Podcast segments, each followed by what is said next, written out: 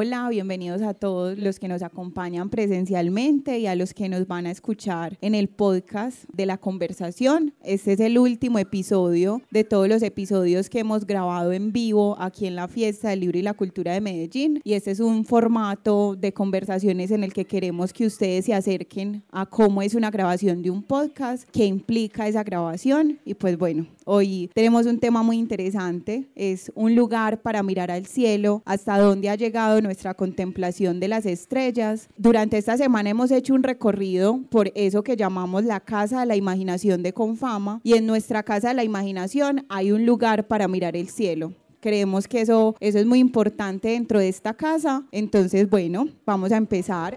Esta es La Conversación. El podcast de Confama en el que proponemos diálogos diversos con voces de personas como tú.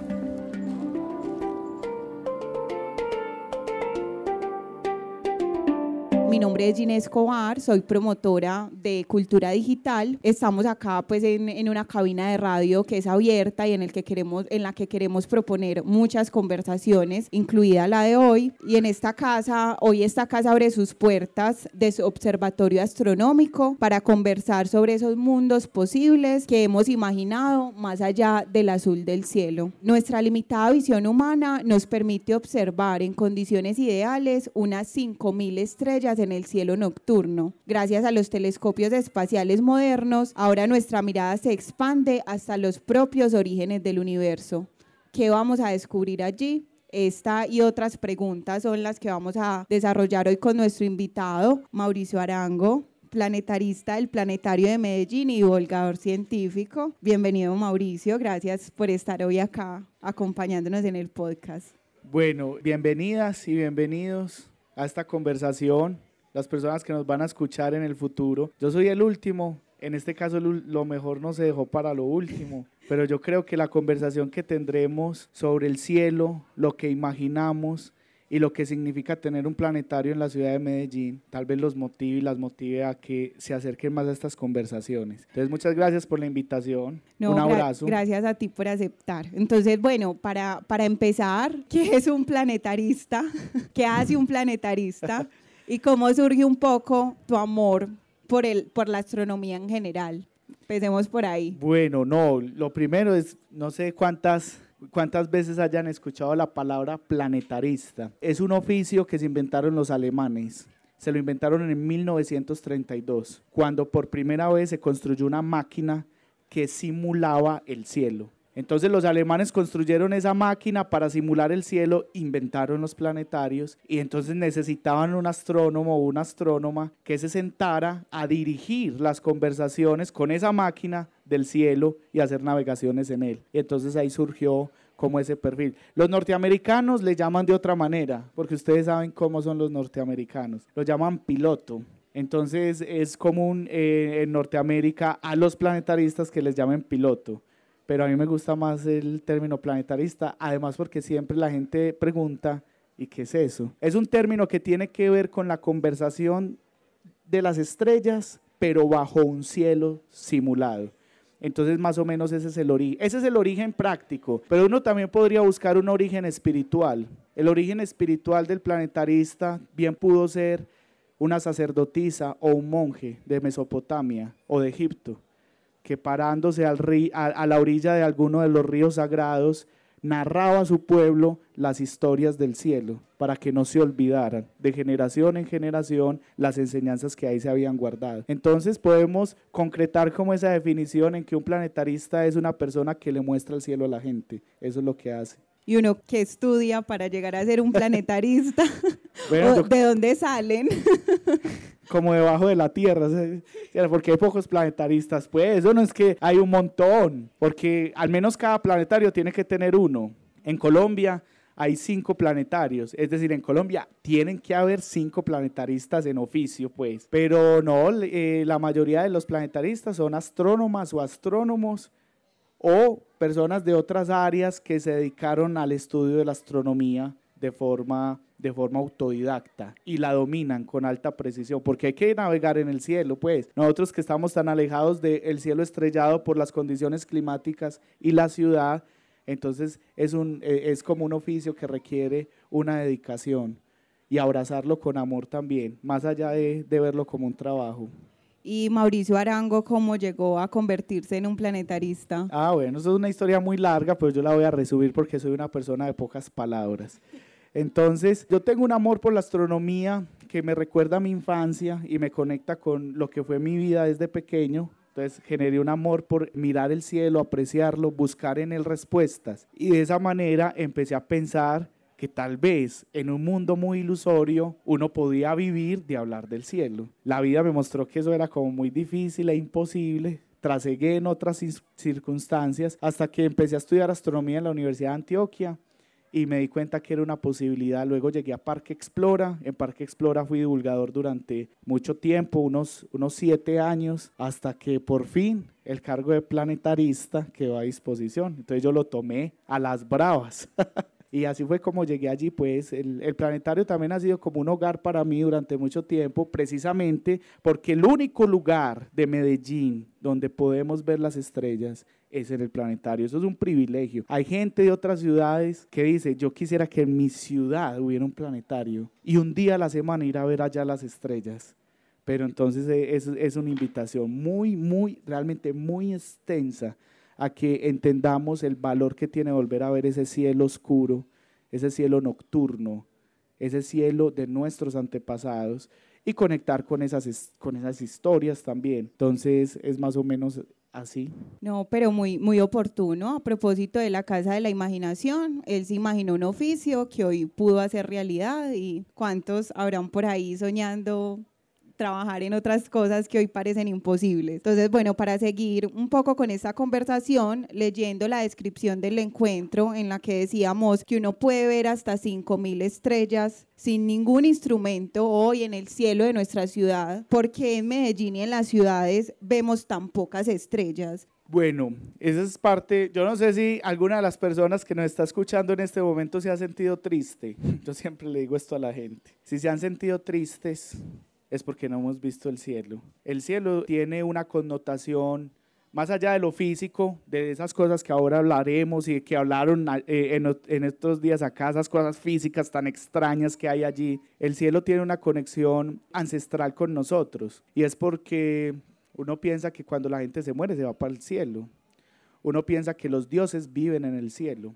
Hay una connotación más allá de lo físico que nosotros guardamos con el firmamento. Entonces, verlo o no verlo en este caso genera en nosotros ciertas tristezas que yo he llamado de manera muy, muy modesta las tristezas cósmicas. Esa es una tristeza cósmica, no poder ver el cielo. Entonces, las ciudades, sobre todo estas ciudades del trópico, Medellín está en el trópico, entonces está llena de nubes todo el tiempo, llena de nubes y por ahí de vez en cuando se despeja y vemos una que otra estrella. Pero ¿por qué no vemos las 6.000 o las 2.000 que podríamos ver en solo una noche de observación? No la podemos ver por la contaminación lumínica. Entonces yo les pongo este ejemplo.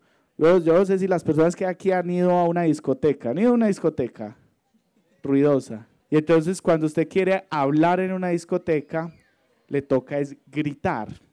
Y se le acerca usted a la otra persona al oído y le grita piensen que la voz sigue estando ahí, de hecho está súper fuerte, pero la persona casi no escucha. Y es porque el ruido de fondo está tan alto que así usted grite, así su voz esté ahí, la otra persona no escucha porque el nivel de ruido de fondo está muy alto. Y eso mismo nos pasa a nosotros con las estrellas y el cielo contaminado. No es que la luz de las estrellas no esté en el cielo de Medellín, están todas. Las 6.000 en un año están ahí, pero el ojo no alcanza a distinguirlas porque a pesar de que la luz le llegue al ojo, hay un ruido de fondo tan alto como en la discoteca cuando uno grita que el ojo no alcanza a percibir esa luz de las estrellas, porque se mezcla con toda la otra luz. Entonces no es que la contaminación lumínica borre la luz de las estrellas del cielo, no, es que la llena de ruido y entonces al llenarla de ruido no la distinguimos. Eso es lo que sucede. No distinguimos la luz de las estrellas en un cielo contaminado. Y lo que lo contamina son las lámparas, los carros, los centros comerciales con esa luz blanca, despampanante como para no dormir más. Y eso es lo que pasa. La oscuridad es algo que, bueno, es, algo extraño, pues aquí hay una, hay una dicotomía, porque los humanos no estamos hechos para la noche. Y aún así la noche nos entrega muchas cosas. Usted dice cosas en la noche que nunca diría a mediodía. Usted abrazaría cosas en la noche que nunca abrazaría a mediodía. Pero yo no veo aquí a nadie con una botella de vino tomando. Si esto fuera a las 8 de la noche, estarían tomando una botella de vino. Ahí, la noche nos involucra en otras interacciones y yo creo que también el oficio de ver las estrellas nos ha conectado un poco con esa naturaleza extraña para el humano que es habitar la noche, pero maravillarnos con algo tan extraño. Entonces, bueno, está como mezclado todo eso en conclusión, ojalá apagáramos las luces una vez a la semana. Me, me, imagino Medellín una vez a la semana apagando toda la luz. Bueno, ese día cae un aguacero ni el berraco, pues de seguro, pero de pronto si está despejado podríamos volver a ver la Vía Láctea como, como se veía en los años 30 en Medellín, la Vía Láctea. Hasta, hasta 1950 se veía la Vía Láctea desde el centro pero bueno. No, pues yo debo confesarte que cuando leía y preparábamos un poco esta conversación y, me daba cuenta que uno podía ver hasta 5.000 estrellas sin ningún instrumento, eso para mí fue un dato muy revelador y me siento muy triste de haberme privado, de haber privado mis ojos de contemplar esas estrellas todos los días, no sacar un ratico para mirar al cielo y empezar a identificar todo lo que uno podía ver. De hecho, a veces uno mira al cielo y uno ve, no veo tres, veo 10, 5 mil. Grábense ese dato. Entonces, bueno, como yo me he privado tanto tiempo de eso, ¿qué recomendación nos darías? En mi caso, a mí, a todos los que estén interesados en ver más estrellas, ¿cómo podríamos hacer eso? Bueno, yo creo que lo primero es crear un hábito. El hábito es mirar para el cielo de noche que usted salga de trabajar todo ese día, la bruma que rodea la cabeza después de un día de trabajo, por un momento se despeje y usted intente mirar el cielo. Porque es que no es que acá no se vea nada, desde Medellín se ven muchas cosas aún porque a pesar de que tiene contaminación no es pues no es un bombillo hacia el cielo total. Entonces lo primero es crear un poco ese hábito. También despegarnos un poco de la pantalla en la noche, dejar de mirar para el piso, que no les vaya a pasar pues como Aristarco, Aristarco de Nicea, que se cayó a un pozo por andar mirando para arriba. Entonces, eh, con cuidado caminan, pero miremos el cielo, miremos para arriba. Y lo otro es salir de paseo de la ciudad, no solo para alejarnos del ruido, del constante conversar de la ciudad, que a veces es muy ruidoso, sino también para alejarnos de la luz, la luz, esa luz tan penetrante que tiene la ciudad de noche, alejarnos de ella, podemos ir a San Félix, San Félix está aquí cerquita, o podemos ir a Angelópolis, cerquita, y se ve la Vía Láctea desde allá, en noches despejadas. O sea, no hay que irnos muy lejos para empezar a ver un cielo mucho más oscuro. Lo único que hay que hacer es alejarnos un poco del valle. Incluso desde Santa Elena, si no está cayendo un aguacero y una tempestad, se puede ver la Vía Láctea en una noche despejada. Entonces, esa es como eso, aprovechar los paseos. Salgan de paseo a ver el cielo. Casi como uno dice que va por un río. digan, salimos de paseo, vamos a ir a ver el cielo oscuro y entonces empezamos a migrar con esa intención también. Ahí nos queda esa tarea a todos hoy, ver al cielo. Y en esas vistas, tú que eres ya un experto mirando para el cielo, ¿Cuál es el objeto o, ese elemento más emocionante que has visto en el cielo? Que tú digas, fue madre, hoy vi esto y esto hace mucho no lo veía o esto es lo que más me emocionó ver. Primero, cuando tú dices experto mirando el cielo, a mí casi que se me cae el corazón y como que chilla ahí un rato porque pienso en mis antepasados, que sí veían el cielo.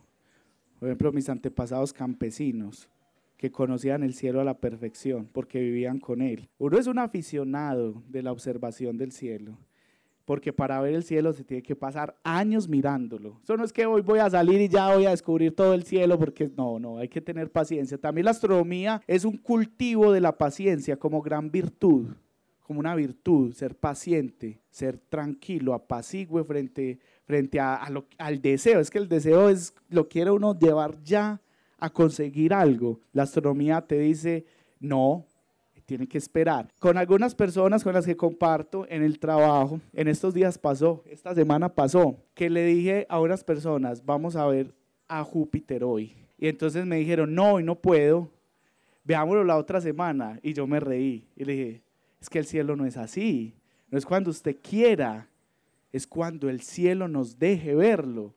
esta noche se puede ver. Después, quién sabe. Pero es que nosotros estamos muy acostumbrados a eso. Es como, no, vamos a tomarnos un café, no, la otra semana. Como siempre, siempre postergando cosas porque sentimos que tenemos como ese dominio también. Pero con el cielo nunca va a ser así. En un eclipse, no sé si ustedes han visto el eclipse y toda esa lloradera que nosotros tenemos aquí de que cada vez que hay un eclipse empieza a llover, pero es que no es cuando uno quiera, es cuando el fenómeno suceda. Y si el fenómeno sucede un domingo a las 3 de la mañana, a esa hora tendremos que estar ahí mirándolo. O si sucede un festivo después de usted estar en Guayabao en la parranda, a esa hora será el fenómeno. Entonces es como otra disposición frente a la naturaleza, otra lectura de la naturaleza. Entonces esta semana recuerdo muy bien lo que pasó. Hace un año yo no veía Júpiter. Júpiter se está viendo en este momento en el cielo. A las 8 y 10 está saliendo de la montaña oriental. 8 y 10 de la noche ya se ve por encima. Y yo hace un año no lo veía. Bueno, yo he visto a Júpiter pues, algunas veces en mi vida, ¿cierto? Como, como 30 años viendo a Júpiter. Pero cuando lo vi otra vez fue la misma sorpresa, fue igual de sorprendente, porque yo siempre que veo esas cosas pienso, esto es real, no es una estampa, no es una imagen de internet, es mi ojo viendo el planeta. Y además cuando uno lo ve por telescopio, generalmente pasa esto, se ve así, como un, un círculo, se ve como un círculo, todo oscuro, y en el centro el objeto. Y entonces yo lo veo y pienso, esta cosa es apoteósica. Júpiter es 10 veces el tamaño de la Tierra. Y yo lo veo como una cosita chiquitica en una inmensidad oscura. Y eso me conmueve un poco. Entonces, y cada vez es así, o sea, pues yo creo que ya no va a cambiar, pero eso pasa. ¿Ustedes han visto por telescopio? ¿Quiénes de aquí han visto por telescopio? Muy poquitos. No, en el planetario, o sea, tienen un planetario en la ciudad. Yo sí les digo, no dejen esa experiencia no dejen pasar esa experiencia de vida, ver otro mundo que no sea la tierra, ver otro mundo en el cielo. Entonces vayan al planetario. Todos los viernes tenemos un programa que se llama El cielo de esta noche, el programa más viejo del planetario de Medellín. Se lleva haciendo hace 37 años. El otro viernes es a las 5 y media. Después del otro viernes siempre es a las 6 de la tarde. Y lo que hacemos es un viaje por el cielo de Medellín, simulado, eso es lo que hace el planetarista. Simula el cielo porque aquí hay muchas nubes y, mucha contaminación. Vemos el cielo de verdad de Medellín y luego salimos a las terrazas del planetario a observar por telescopio. No vale nada porque el cielo es de todos, nos pertenece. Entonces, va, ah, bueno, pero tienen que ir como temprano porque se hace fila, pues. Ustedes saben que todo aquí hay que hacer fila. O sea, usted incluso para hacer una fila tiene que hacer otra. Entonces, hay que hacer fila, pero vale la pena vale la pena, lleven a las personas que ustedes aman para que sientan eso juntas, hagan, hagan eso. Visiten, visiten ese lugar. No, y además que es una experiencia hasta filosófica, cuando uno se da cuenta el tamaño que ocupa la Tierra en el universo total y lo insignificante que parecen los problemas de uno diarios a la inmensidad que tiene ahí a la vista, pues es hasta terapéutico. Entonces, hay que mirar más el cielo. Te voy a leer, Mauricio, una frase de Carl Sagan. Dice, la imaginación frecuentemente nos llevará a mundos que jamás fueron, pero sin ella no iremos a ningún lado. ¿Qué te dice esa frase? Mm. Inmediatamente recuerdo, y viniendo de Sagan, recuerdo un pensamiento de los científicos planetarios y las científicas que trabajaron en las, en las misiones a Venus planeta Venus fue explorado por los soviéticos durante la década de los 60. Y se me viene una idea, una cosa con eso, y es que hasta el 75 más o menos, la comunidad científica estaba convencida de que en Venus habían dinosaurios. Porque el planeta Venus está lleno de nubes. Es decir, si lo vemos desde acá está lleno de nubes. Entonces no vemos su superficie. Entonces todo lo que se especulaba alrededor era que debajo de esas nubes tenían que haber plantas gigantes, árboles. Y que si habían árboles gigantes, tenían que haber dinosaurios. Venus es un infierno, hoy sabemos eso la temperatura de Venus es de 500 grados centígrados. Entonces, ¿cómo pasamos? Y eso era el pensamiento científico, o sea, esto no era una obra literaria, no. Los científicos elucubraban que eso podría ser así. Luego mandamos unas ondas de radio que atravesaron las nubes y mapearon la superficie de Venus. Y nos dimos cuenta que Venus es un infierno, es la, la descripción mental del infierno volcanes de azufre constantemente erupcionando, una temperatura de 500 grados en la noche. Ah, es que se me olvidó decir esto. A medianoche. O sea, a medianoche en Venus está a 500 grados centígrados. Un horno completo. No hay nada ya que tenga vida como la conocemos acá. Pero eso lo descubrimos unos 20 años después de que primero imaginamos cómo podría ser Venus. Lo mismo pasó con Marte. Los canales de Marte, las historias de Percival Lowell, de que él veía que habían como canales hechos por marcianos. Eso, esos eran ideas que eran las ideas que se tenían de ese mundo hasta que enviamos máquinas y vimos realmente lo que es Marte. Incluso hoy pasa. Cuando uno habla de la vida o la exploración espacial, me imagino que muchas de ustedes pensarán y muchos que Marte es como un lugar pues como plausible para vivir, pues porque es lo que nos muestran las películas y, y todo. No, no, no existe eso. El único lugar donde el humano vivirá será la tierra. Puede ser que allá viva otra vida, tal vez. Tal vez llevamos, llevemos un alga y las algas que llevan en este planeta 2.500 millones de años viviendo, allá se adapten y vivan. Pero el humano, el humano es enclenque. Aquí hace sol y luego llueve y en la tarde usted ya tiene mocos y gripa. Y si se chupa una lluvia, ya le da fiebre no podemos vivir en Marte. No visitarlo, tal vez, pero vivir. El humano no puede hacer eso. Entonces, ¿cómo la, la, imaginación nos lleva a nosotros a construir mundos que realmente no existen? Por ejemplo, la habitabilidad o la terraformación de Marte. ¿Qué haríamos sin la imaginación? Es que la imaginación es todo. La ilusión de un amor, el desamor viene de allí también, de lo imaginado. Tal vez cuando uno habla, todo se decanta a la realidad, pero todo inicia desde la imaginación inclusive la misma ciencia. Es que la ciencia es un ejercicio humano, la, ciencia es un proyecto humano de construir nuestro mundo y tiene que partir de la misma imaginación. Y bueno, y el cielo sí que tiene, vayan a ver las constelaciones para que vean el acto de imaginación más grande de nuestros antepasados. Sí, es que precisamente ahorita que nos conversabas de la, todas las culturas que se han basado en esa mirada al cielo para entender la vida y hoy, de hecho, hoy en día que estamos tanto con los signos zodiacales, con nuestro ánimo dependiendo de la alineación de las estrellas, de los planetas y un poco esa historia inicial en la que astronomía y astrología eran lo mismo y que con el paso de los tiempos empezaron a tejer unas diferencias pues que hoy una cosa es una cosa y otra cosa es otra cosa. Explícanos un poco eso, qué es la astronomía, qué es la astrología, en qué momento eran una sola cosa y cómo hoy podemos verlas como un asunto diferente. Bueno, este es uno de los temas de mayor interés al hablar de astronomía y es cuál es la verdadera relación entre los astros físicos y toda la construcción cultural que hemos hecho sobre ellos como el devenir de nuestra vida a partir de la lectura de sus posiciones. Entonces, lo primero es entender que evidentemente hasta 1506 astrología y astronomía eran lo mismo.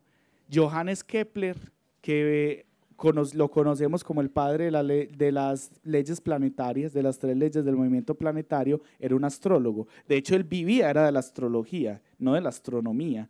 Él vivía de la astrología porque él era el astrólogo real. Entonces él vivía de eso, pero sus cálculos y sus, y, sus hipótesis eh, tenían ya que ver con lo científico. De hecho, el trabajo de él se llamó La armonía de las esferas, porque era algo místico. En, en, la historia de la, del método científico, a Kepler no lo consideran uno de los padres, porque sus hipótesis no tenían que ver con algo racional, sino que era algo de la metafísica. Pero entonces es como para ver lo enlazado que estaban, o sea, eso no, no había distinción. Y quiero narrarles de manera muy rápidamente por qué en algún momento se creyó, y algunas personas siguen creyéndolo, que los astros determinan el devenir de los humanos. Entonces les voy a narrar, hay muchas pues, pero hay, así, una ahí de primerazo, y es eh, la forma en la que se consolidó el, el calendario egipcio. El calendario egipcio inicia aproximadamente el 21 de marzo con algo que se llama el orto ilíaco, que el orto ilíaco es el siguiente fenómeno astronómico. La estrella Sirio es la estrella más brillante del cielo. En este momento no la vemos en la noche temprana, la vemos ya antes del amanecer. Cuando los egipcios veían que la estrella Sirio salía o amanecía del oriente una hora antes que el sol. Ellos vieron esto. Salía Sirio y exactamente en una hora salía el sol. Ellos sabían que el río Nilo le faltaba una semana, siete días para desbordarse. Y ellos vieron eso no un año, ni dos, lo vieron durante 300 siglos. Entonces ellos dijeron, por supuesto, es que Sirio nos está anunciando que eso va a pasar. El río Nilo era importante, era la comida y la guerra. Porque cuando el río Nilo se desbordaba, se desbordaba y luego regresaba a su cauce, todas las tierras del borde del río Nilo quedaban fértiles. Entonces la gente se podía preparar para cosechar. El hecho de saber eso los ponía en ventaja con los nómadas que no tenían sacerdotes ni sacerdotisas que veían el cielo. Entonces cuando se quedaban sin comida, sin previo aviso, porque no tenían esa lectura de los ciclos, venían en guerra a atacar a las ciudades egipcias. Entonces predecir la comida y la guerra era Sirio la que hacía eso. Claro, hoy sabemos que Sirio está ocho años luz de aquí. Sirio es una estrella que nada tiene que ver con nuestro sentir, pero el hecho de que dos ciclos sirvieran para medir un fenómeno hizo que nuestros antepasados se lo atribuyeran. Además, conectamos con lo que yo les decía al principio, es que el cielo es donde viven nuestros dioses. Y si, las estrellas me dicen algo, es porque son los mensajes de los dioses. Entonces toda esta construcción cultural, así se fue forjando la astrología, a través de la observación de patrones que coincidían con fenómenos terrestres. Pero eso es una coincidencia y no una causalidad. Y eso fue lo que en 1500 empezó a separarse. Los fenómenos causales y los fenómenos que simplemente son concordantes por los ciclos que manejan. Pero ese es como más o menos como se, se, se, construye eso. Para mí la astrología es un arte que existe, que es un arte de adivinación. Pero cuesta mucho también hablar de la astrología porque la astrología es un mundo muy grande que no tiene nada que ver con la ciencia, pero existe. Yo les pongo este ejemplo y es la pintura que tiene que ver con la ciencia, la pintura, el arte. Va uno y ve unos libros de arte bellísimos. ¿Y eso qué tiene que ver con lo científico? Nada. Y entonces no existe o no importa. Esa es la diferencia. La diferencia es entender que en la realidad en la que nosotros vivimos existen cosas importantes no científicas. ¿Cierto? Convivir con eso es importante. Eso sí, que no sean científicas, nos hace a nosotros tener cierta cautela con respecto a sus predicciones, porque entonces no hay algo objetivo sobre lo cual pensar o sobre lo cual, sobre lo cual juzgar. Pero bueno, eso es más o menos la historia. Yo no sé si alguna de ustedes o alguno pues quede en la astrología, yo no lo sé, pero eso sí, si queda en la astrología tienen que saber dónde están los planetas. O sea, que usted mira al cielo, cielo y diga, ya están. ¿Cierto? No, uno, uno no puede ser fanático de la astrología viendo un horóscopo, no puede no puede, tiene que conocer el cielo. Y lo tiene que conocer a veces más que el astrónomo, no, porque le, tiene que decir exactamente dónde es que están. Entonces pónganse en la tarea si es que gozan de esa arte. Bueno, Mauricio, entonces podría decirse que fue el telescopio el que le permitió a la astronomía un poco pasar de esa realidad imaginada a esa realidad tangible. ¿Cómo surge ese telescopio? Contanos un poco de eso. Yo debo confesar que yo creo que nunca en mi vida he utilizado un telescopio. No sé si acá muchos saben cómo funciona, entonces contanos un poco de, ese instrumento. Esto es una común también cuando uno habla de astronomía. Si yo les digo a ustedes astronomía, se les vendrá a la mente ese instrumento, pero el principal instrumento de la astronomía no es el telescopio. ¿Ustedes qué creen? El ojo es el primero. No vayan a comprar un telescopio sin, ustedes identificar el cielo, porque se convierte en una frustración. Y de hecho pasa mucho. al planetario va cantidad de gente y ya lleva ahí un telescopio. Vea, tengo esto hace cinco años en la sala de mi casa, porque tenía una ilusión de que yo lo iba a poner ahí, iba a ver el universo y nunca encontré nada, no vi ni la luna. Y es porque lo primero que hay que entrenar es el ojo.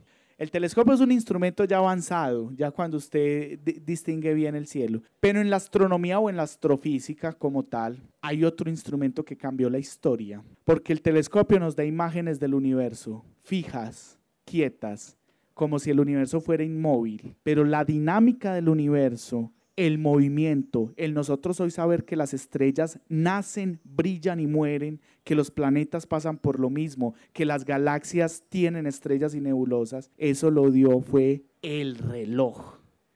El reloj fue el que le puso movimiento al cielo. Si no, el cielo sería una estampa, una estampa quieta, que obviamente se aleja mucho el universo de eso, una estampa quieta y fija de una visión. Lo que hace que nosotros hoy sepamos el movimiento de las cosas en el universo y su vejez es el reloj, el invento del reloj. Entonces están como mezcladas esas dos cosas. La astronomía realmente, es, el gran cambio de la astronomía fue cuando se inventó el cronómetro, cuando nosotros pudimos medir el tiempo con precisión y nos dimos cuenta de que el sol no era igualito siempre, que el sol estaba muriendo, que las estrellas estaban envejeciendo, porque si no nos hubiéramos quedado con una estampa, porque son cambios muy lentos para el ojo, entonces no los veríamos. Y el telescopio claramente nos, nos dio como otra visión del cielo, una visión más profunda. Una persona que llevo en el corazón en estos días me dijo, es que mirar para el cielo es mirar para lejos, mirar para lejos. Lo más lejos que usted puede ver del universo está en el cielo. Usted mira al cielo y ahí está viendo todo el universo que ha existido desde hace 13.700 millones de años hasta acá, en un pedazo. Entonces, el telescopio es mirar para lejos y la invitación es, saquen un momento para mirar para lejos, lo más lejos que puedan. De hecho, hace poco vimos las maravillosas imágenes de ese gran telescopio, el James Webb, que nos dio pues unas imágenes fascinantes. Yo creo que todos, y fue noticia pues a nivel mundial. ¿Vos qué pensás de ese telescopio? ¿Es el más potente? ¿Qué podemos llegar a ver con ese telescopio? Ya vimos unas cosas maravillosas. ¿Qué podríamos ver más allá de eso? Más, más, ese deseo de detengamos un momento en los detalles. nosotros ahora vivimos una vida así como toda frenética. Yo les digo algo, las imágenes del James Webb salieron, todo el mundo alucinó. Salió el meme de Aranjuez y que cuando usted se pone las gafas ve. ¿Han visto ese meme? Esta es una foto toda desenfocada.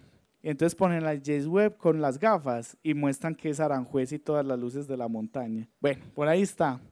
La cuestión es la siguiente. El James Webb tomó una imagen, por ejemplo, la imagen que nos muestra las galaxias más viejas que hemos visto, ya, de entrada. Pero lo que hay ahí nos demoraremos unos cinco años en entenderlo. Nosotros hoy tenemos mucha información, mucha, es demasiada. Entonces lo que descubriremos fundamental de ahí requerirá que muchas personas veamos esas imágenes una y otra vez hasta que entendamos qué es lo que estamos viendo. Lo que sí es cierto es que hoy el James Webb es uno de los instrumentos con la mayor capacidad de mostrarnos el límite visible del universo, que son esas primeras galaxias, las primeras galaxias que se formaron, que están cerca al inicio del universo. Pero hay otros instrumentos también que nos revelarán no solo cosas que están lejos y visibles, sino cosas que jamás hemos podido ver.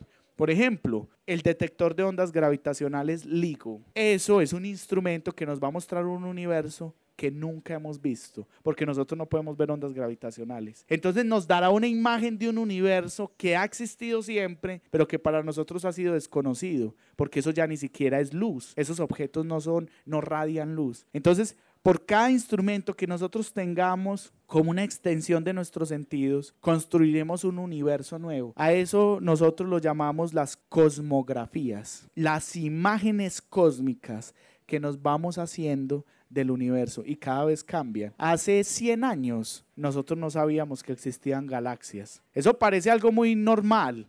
Usted le pregunta a una niña de 5 años y, sabe que que hay galaxias.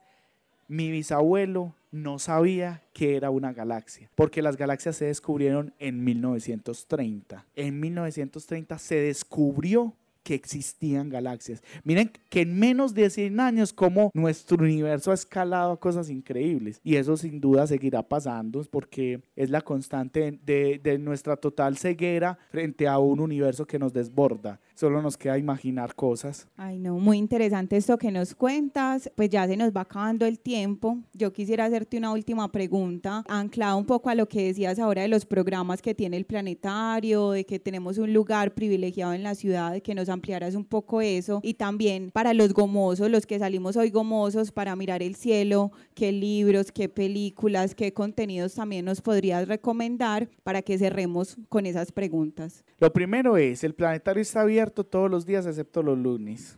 Tenemos una programación desde las 9 de la mañana hasta las 5 de la tarde, con cada hora una proyección en el domo que es un viaje, una, una navegación por ciertos universos de las cosas que nosotros sabemos. También el planetario tiene cursos de astronomía para niñas y niños, para personas jóvenes y adultos. Tiene programación en la biblioteca. El planetario tiene una biblioteca especializada en astronomía.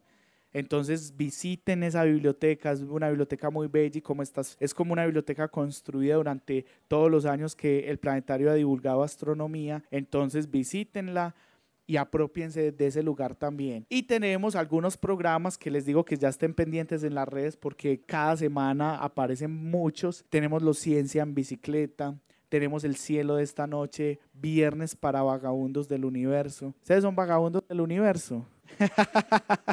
Vagabundos de la tierra por ahora. por ahora de la tierra. A ver, ya por algún lugar empezamos. Entonces sigan a las redes del planetario. También porque a veces hay conversaciones buenas allí. Y sigamos ahí en contacto con eso.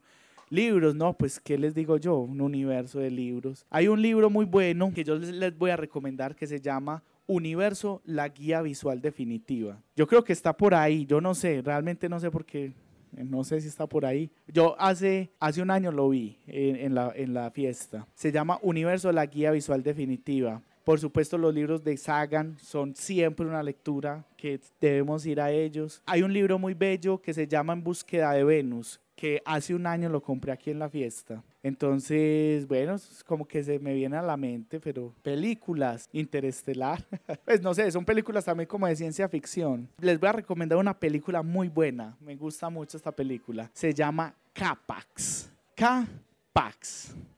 Es una película bellísima, con X, Capax. Les voy a decir esto, es de un habitante que no es de este mundo y dice que viene de un sistema planetario que se llama Capax, pero es bellísima, entonces véansela. Y bueno, no sé, vaya al planetario que allá hay más recomendaciones. De verdad que muchas gracias por estar acá, Mauricio. Gracias por todo lo que aprendimos hoy. Creo que, que, es muy revelador esto que nos cuenta, por aceptar esta invitación. A todos los que están acá presentes en la fiesta del libro y a los que nos van a escuchar, a nuestros oyentes en todas las plataformas de audio de Spotify para escuchar el podcast La Conversación. Entonces, muchas gracias. Bueno, muchas gracias. Un abrazo. Y la pregunta que van a hacer es la más importante que vamos a tener en esta conversación. Hasta Solo la van a tener los que vinieron presencialmente. Los agujeros negros. Esta es la conversación. El podcast de Confama en el que proponemos diálogos diversos con voces de personas como tú.